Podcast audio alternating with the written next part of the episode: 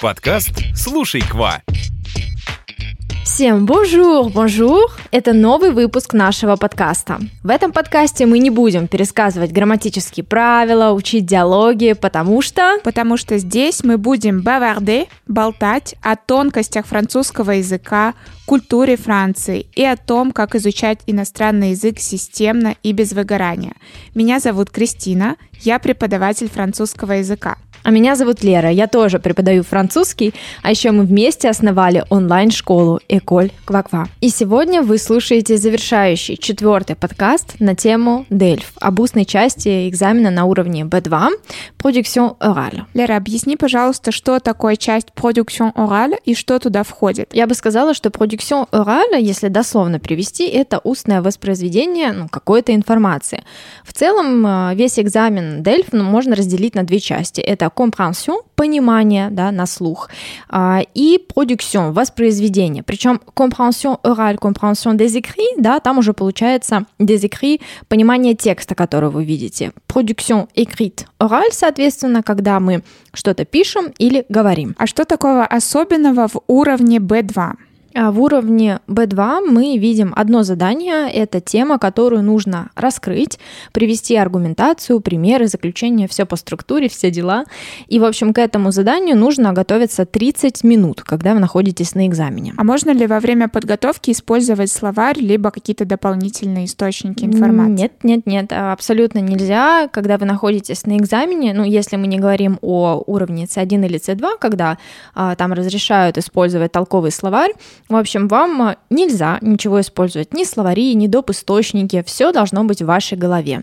То есть э, именно поэтому, когда я делала разбор учебника Clé du Delphes, э, Nouvelle Edition, когда я говорила об этом учебнике, я хотела вас привлечь к нему, потому что там есть очень много тем, и они напитывают вас идеями, которыми вы можете пополнить вот эту часть production écrite или production orale.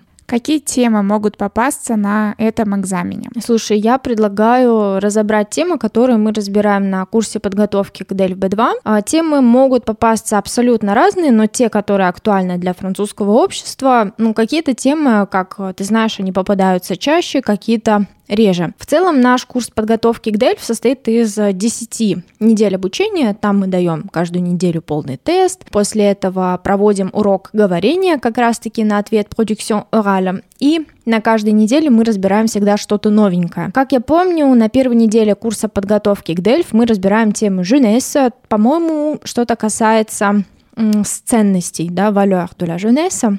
Во втором уроке мы разбираем travail, в третьем масс-медиа, и дальше, я помню, там идут l'éducation, la consommation, l'environnement. В целом вы видите, что темы совершенно разные, и они ну, абсолютно не похожи на, друг на друга из совсем разных сфер. И я здесь хочу по горячим следам разобрать тему, которую вчера мы затронули с нашей ученицей, которая прямо сейчас проходит курс подготовки к DELF B2, и тема называлась «Travailler un plaisir». Да, кстати, эта тема, она встречается и на уровне B2, и на уровне B1, и даже на C1, то есть она такая очень благоприятная, можно сказать, там много примеров и аргументов можно можно привести? В общем, вчера ученица отвечала мне свое экспозе, и по структуре мне, я бы сказала, очень понравилось, потому что она выделила и, ну, в общем, у нее было резюме текста статьи и какие-то авантажи, дезавантажи. Угу. Можешь подробнее рассказать, как происходило происходил вот этот ответ на экзамене? Угу. Ну вот я уже начала, да.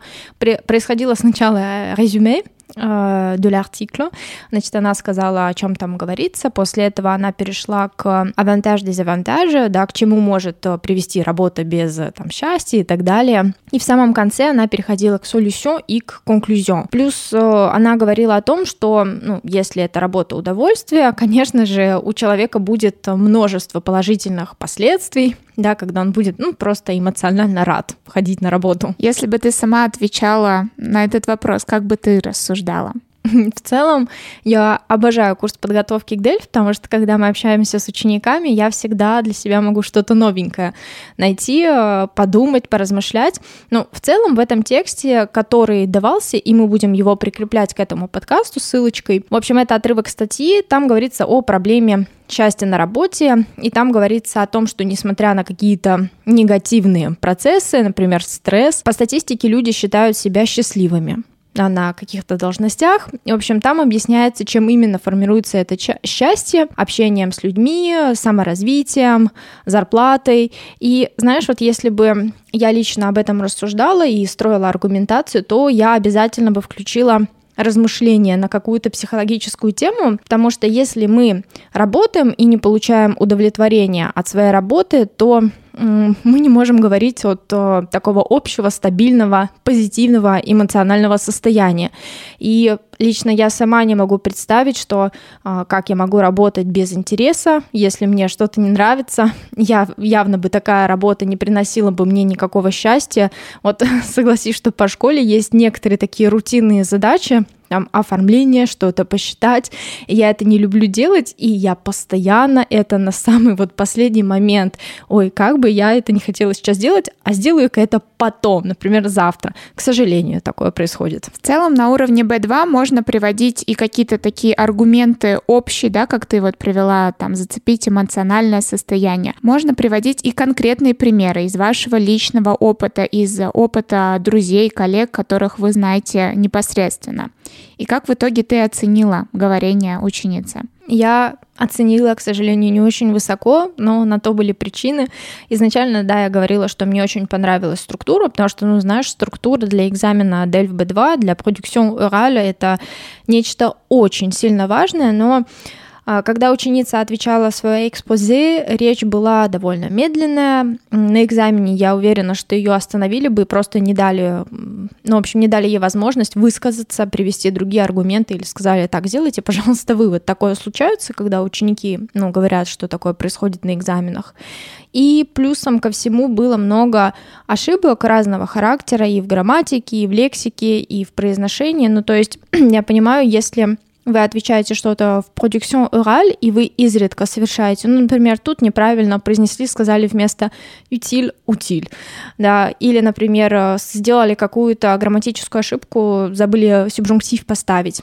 Вы не должны бояться совершать ошибки на уровне B2, но с другой стороны, если у вас этих ошибок прямо много, то это сильно повлияет на ваш конечный результат и баллы. Да, но в целом сейчас у нас курс только стартовал, сейчас сентябрь, и мы только начали работу, идет вторая неделя работы, и в целом в начале всегда есть такая тенденция, что баллы заговорения, они такие слабенькие. Но потом за, благодаря работе речь ускоряется, фразы какие-то уже заучиваются, ошибок становится меньше и получается прям отлично. Да, повторюсь еще раз, что сейчас только сентябрь, перед нами 8 недель работы, и я уверена, что мы повысим баллы до 20 как минимум. Итак, давайте сделаем вывод. Часть production oral требует тренировки. Во-первых, нужно приучить себя к структуре ответа, потому что она там особая. Сначала у нас идет введение и вы должны пересказать своими словами текст, какие-то основные мысли, затем идет аргументация, и в конце вы делаете вывод. Во-вторых, нужно следить за своей речью и избегать ошибок. Это залог максимального количества баллов в этой части. Да, полностью себя поддерживаю. И на этой ноте мы заканчиваем наш выпуск. Спасибо, что вы были с нами. А тем, кто сдает Дельф, мы желаем удачи. Не забудьте оставлять нам комментарии в Apple подкастах и ставить лайки в Яндекс Музыке. Услышимся в следующем выпуске. Всем au revoir! École Quoi Quoi